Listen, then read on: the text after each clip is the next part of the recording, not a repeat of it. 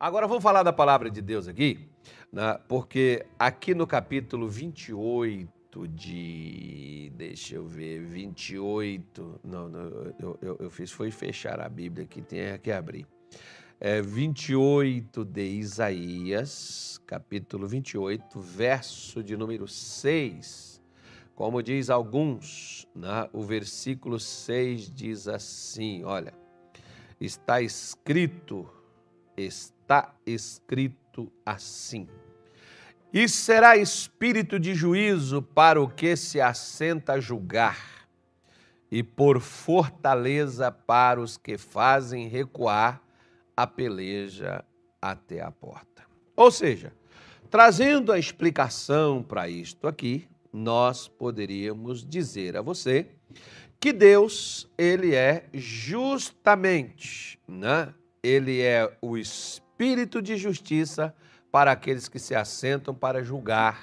Porque muitas vezes, por exemplo, tem pessoas que dizem assim: não, mas só Deus pode julgar. Eu também posso, desde que o meu julgamento seja justo. E como eu posso fazer um julgamento justo, pastor? Simples. Como assim que é simples? Não, Deus não deu a nós o poder para julgar. Então tá bom. Jesus disse assim: ó, naquele dia eu não o julgareis. Quem vos julgará será a minha palavra. Então eu posso fazer um julgamento justo? Posso, se ele for pautado nas Escrituras Sagradas. Porque Jesus disse que ele não ia julgar, não, mas a palavra que ele falou, as regras, as normas, as orientações que ele deu, nas Escrituras Sagradas, ele diz que é a base de parâmetro para o julgamento. Então, a palavra vai julgar o que é certo, o que é errado, o que errou, o que acertou, o que, defe... o que fez e o que não fez. A palavra vai trazer esse juízo. Então, se eu, por exemplo, como ele está dizendo, aos juízes, aqueles que têm que julgar, ele dará o desejo de fazer justiça, fazer a coisa correta, né? Agir da maneira correta. Porque você sabe, por exemplo, que muitas vezes nós temos que tomar decisões, nós temos que tomar atitudes. E onde muitas pessoas elas deixam de tomar atitudes, está justamente numa coisa: dúvidas de fazer certo ou errado. Então, por meio das dúvidas, é melhor que eu não faça nada, que eu me torne omisso, porque vai que eu faço o que eu não deveria fazer. Então, é melhor que eu me omita. Eu vou omitir o julgamento, eu vou omitir o juiz, eu não vou fazer. Bom, uma coisa, nós não devemos só estarmos, como hoje de manhã eu falava isso com a obreira nossa aqui, a Bíblia nos diz que nós temos que ter o desejo de realizar a obra de Deus. Eu tenho que querer. Eu não posso só fazer porque Deus me chamou. Deus me chamou, mas eu não quero. Então não faça, porque Deus diz que eu tenho que querer. Eu tenho que desejar o episcopado, eu tenho que desejar o ministério. Se eu não desejo o ministério, não, pastor, desejo ser atriz. Então, a igreja, o altar não é seu lugar. Não, eu estou na igreja lá cantando porque o pastor me pôs. Você deveria descer. Por quê? Porque não é o seu desejo. Não, você, o que você vai fazer para Deus, você tem que querer fazer, você tem que desejar, que ele tem que queimar, como diz alguns aí, que ele tem que arder dentro de você. Se aquilo não arder, Davi, por exemplo, diz no Salmo 39 que quando ele meditava na palavra de Deus, acendeu dentro dele um fogo. É isso que alguns cristãos dizem, por exemplo, sobre a questão do arder. Eu me lembro, por exemplo, que eu olhava para dentro da igreja, até pessoas que deveriam estar fazendo as coisas certas, do modo que agrada a Deus, e aquelas pessoas fazendo ali qualquer coisa. Então, o que, que eu fazia? Bom, eu tinha duas alternativas. A primeira delas, pegar as minhas coisas e dar o fora, né? Por não concordar com aquilo de errado que estava ali dentro sendo feito, ou então pegar o seguinte, pega a palavra e vai fazer o que é certo. Né? Então eu tive que optar ou eu pego, me calo. Eu poderia também ficar quieto dentro da igreja, me omitir lá dentro. Não, é o pessoal que faz aí, não me responsabilizar por nada. Ok, mas sei que no final isso teria aí um, alguma coisa na minha vida. Então, né, eu teria que ter o desejo de fazer o certo. Eu me lembro que uma vez questionando a Deus, eu disse, tá, não dá para ficar porque tá errado disso, de errado aquilo, não sei o quê. E Deus disse, você vai sair porque tá errado. Eu vou sair porque tá errado, eu não concordo porque tá tudo errado. Pelo que eu leio aqui na sua palavra, aqui tá errado, isso aqui, isso aqui, isso aqui. E ele disse assim, e você vai sair porque tá errado. Eu disse, vou sair porque tá errado. Ele disse assim, se você quer fazer o certo, você vai sair. Quem é que vai ficar dentro da minha casa? Quem está com desejo de fazer o que é errado.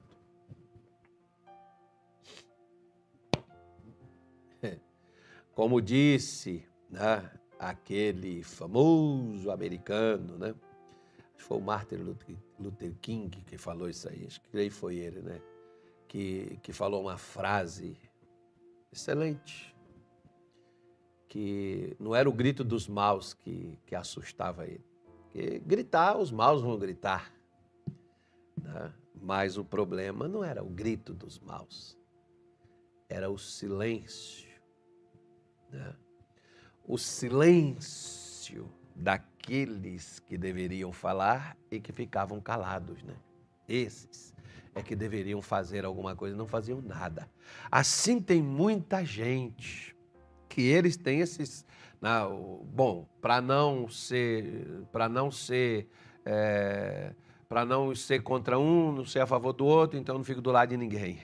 Querido, não existe isso. Não tem como ficar em cima do muro. Né? Não há como. Ou você está de um lado ou você está do outro.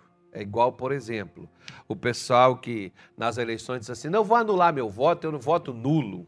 Você está votando do mesmo jeito. Em quem? Quem tiver a maioria dos votos, você ajudou a ganhar. Né? Você ajudou da mesma forma. Porque não há como ficar em cima do muro. Mas as pessoas optam por ficar.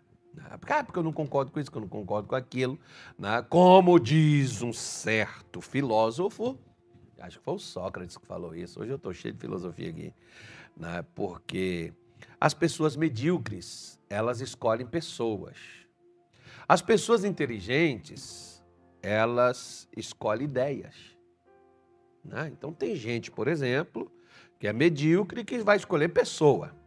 Mas a pessoa inteligente ela escolhe ideias. Ela vai por ideias. Ou aquele que a gente gosta muito de falar, às vezes tem muitas pessoas, por exemplo, muitos políticos que gostam de dizer assim: ah, o, o projeto, qual é o projeto? Não, projeto político, qual é a ideia? O que, que você defende, o que, que você acredita, o que, que você quer, o que, que você aspira pelo seu estado, pela sua cidade, pelo seu governo, pelo seu país? Qual é a ideia que você tem? Né? Então, as pessoas inteligentes diz que elas escolhem ideias, elas não escolhem pessoas, porque tem gente que escolhe pessoa e esquece das ideias, né? Porque as ideias, aí você escolheu a pessoa, a ideia que ela quiser, a ideia é dela. Você não tem nada a ver. Quando você escolhe ideia, você vai por aquilo que você raciocina e pensa igual àquela aquela pessoa que defende aquele tipo de ideia. Então, é só para você poder entender. Ele nos dá força para a gente desejar fazer o que é certo. E segunda coisa, que diz aqui o profeta Isaías, que ele nos dá força para nós resistirmos ao ataque do inimigo, para nós não recuarmos, para que o inimigo entre pela nossa porta. Muitas pessoas hoje, elas tomam certas decisões e depois elas recuam nessas decisões que elas tomaram. Como assim, pastor? Por exemplo, se você já tomou uma decisão na sua vida, eu vou lutar para salvar o meu casamento. Tá bom, você vai lutar para salvar seu casamento. Vou. Se acontecer alguma coisa que você não esperava entre você e o seu marido, você ainda vai continuar? Ah, não, pastor, aí se surgir um fato novo, aí se aparecer uma coisa nova, eu tenho que rever, eu tenho que ver. Então, é, é aí que está o recuo. Como, por exemplo, vou te dar outro exemplo para você poder entender. Suponhamos, por exemplo, que você tem um problema de saúde e você decidiu enfrentar esse problema. Vamos supor um câncer, por exemplo. Você decidiu enfrentar com a ciência, com a oração, com a fé, com o chá, sei lá o quê, com mel, com azeite, com sal. Você decidiu enfrentar esse câncer e resistir a ele, se opor a ele. Ok. Pois bem, tu vais fazer isso. Vou. Oh, tá bom. Só que amanhã esse câncer não cede. Ele parece que está resistente mais do que você. E parece que agora ele não está só naquela parte que ele estava ali do fígado. Parece que ele já espalhou, parece que ele já foi para a bexiga, parece que ele já foi para os rins. Aí o que que muita gente faz? Poxa, eu estou lutando, mas o negócio espalhou né? Poxa vida, você já começa a recuar. Você já começa a retroceder. Por que que muitas pessoas elas fazem isso? Porque elas não têm forças para continuar. Existem problemas que já entrou e não sai porque nós não forçamos. Que você pode ver, por exemplo, Se você tem um problema e esse problema te atingiu, para você superar ele, você vai ter que enfrentá-lo. Seja de uma forma ou de outra, você vai ter que enfrentar o problema. Parar, sentar, chorar, não vai resolver seu problema. A menos que o seu problema seja cansaço, estresse, correria. Aí parar, descansar, vai resolver seu problema. Mas recuar diante do ataque do inimigo não vai fazer você prevalecer. Resultado: se você decidiu lutar enfrentando seus problemas, você não deve recuar até que o inimigo ele bata em retirada da sua porta. É isso que o Senhor Deus ele faz. Ele nos dá coragem para a gente não recuar diante do ataque do inimigo. Ele vai atacar.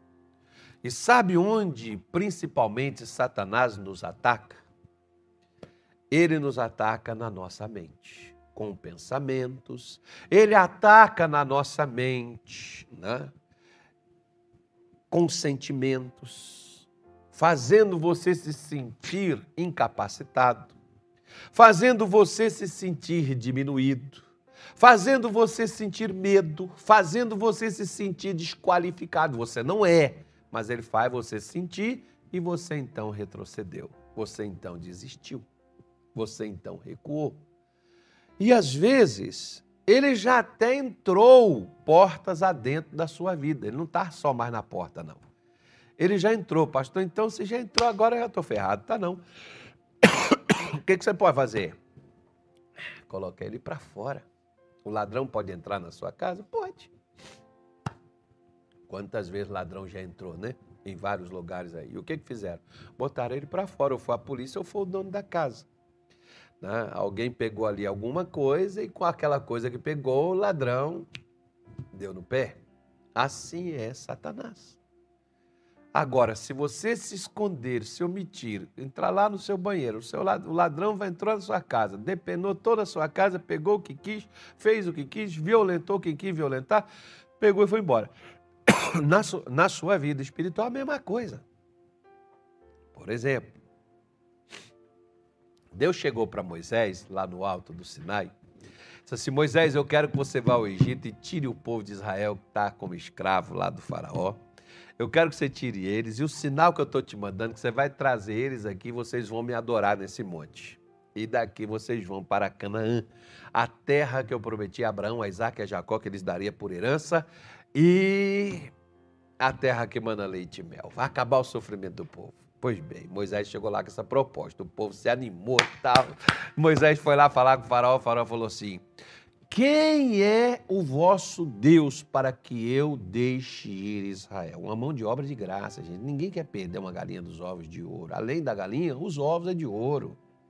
É uma mão de obra barata, ninguém quer perder isso. Por que você acha que os políticos lutam tanto pelo poder? Porque não querem perder o poder, gente. O poder é muito bom. Então, tudo bem. Então, né, o faraó pegou ali e disse assim: quem é o Deus que vai tirar vocês da minha mão? Tem uma coisa, ó. O negócio é o seguinte: dobra lá a quantidade dos tijolos e não dê a eles a palha, eu quero a mesma quantidade. E se eles não derem, chicote neles. Mas pode bater, arrepia. Eles vão ter que bater a meta.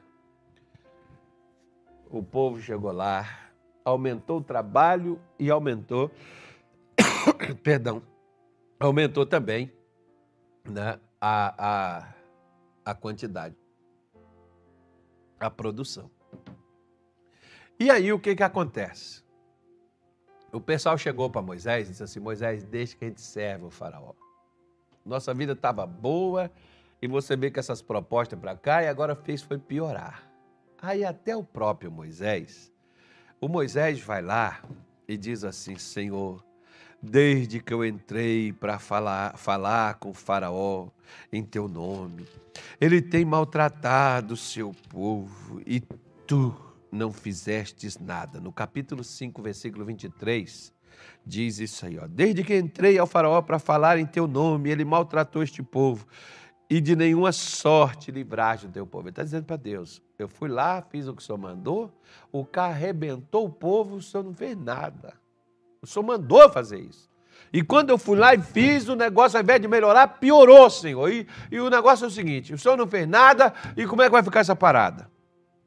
Sabe o que, é que Deus disse para ele? Olha o versículo 1 do capítulo 6, ó. Então disse o Senhor a Moisés: Agora verás o que ir de fazer a Faraó, porque por mão poderosa os deixará ir. Sim, por mão poderosa os lançará de sua terra. Então o que, que Deus estava falando? Moisés. Pegou a queda de braço? ele, não venceu você ainda não. Você venceu você, não venceu não, não. Então, eu vou te ajudar, você vai voltar. O braço está quase curvando. Então, de novo, é com braço forte, Moisés, é com determinação, Moisés. Moisés é com ânimo, Moisés é com força, Moisés. Vambora, Moisés, vai, Moisés. Tem que ser na força, meu filho. Em outras palavras, minha senhora, meu senhor, chorar não vai resolver seu problema. Ficar triste, chateado, Esconder dentro de um quarto também não vai resolver seu problema. Mas enfrentar o problema e resolver vencê-lo, aí Deus te dará força para você sair dessa.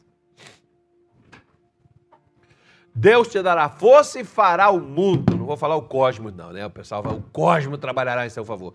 Deus moverá o mundo, moverá o céu, moverá anjo, moverá homens moverá águas, o que for necessário mover. Ele moveu as águas do Mar Vermelho. Ele moveu pedras para dar água para o seu povo beber. Ele moveu no deserto alimento que todos os dias caía na porta de casa. Gente, preste atenção. Não se renda, não. Você, de, você, de, você determinou, você decidiu. Não retrocede, não, não recua, não. Nós não somos daqueles que recuam para a perdição, disse Paulo. Nós somos daqueles que creem para a conservação da vida, não recua. É para frente, Israel, é para frente, Cuiabá, é para frente, Mato Grosso, é para frente, Brasil, é para cima deles. Dizia um camarada lá no Pará: chicote neles! Eu não sei mais nem o nome desse cidadão, não. Mas ele, ele falava lá que atrás dos bandidos, né? Não sei nem se era bandido mesmo. Mas pegava uns negócios lá e ele falava, chicote neles, bota, bota pra cima, vai pra dentro. É, pois é, assim que você tem que fazer com Satanás, você tem que enfrentar. Você tem que levantar a cabeça enfrentar o seu problema. Você não recua. Você já começou, entrou na chuva para quê? Para se molhar. Você vai recuar agora? Você vai desistir agora? Não. Agora é prosseguir, agora é ir adiante. Seja uma pessoa determinada. A pessoa determinada, ela não recua. Não, mas é que está difícil. Mas vai ficar fácil daqui a pouco. Como? Porque na hora que você não recua é a hora que Deus vai te fortalecer.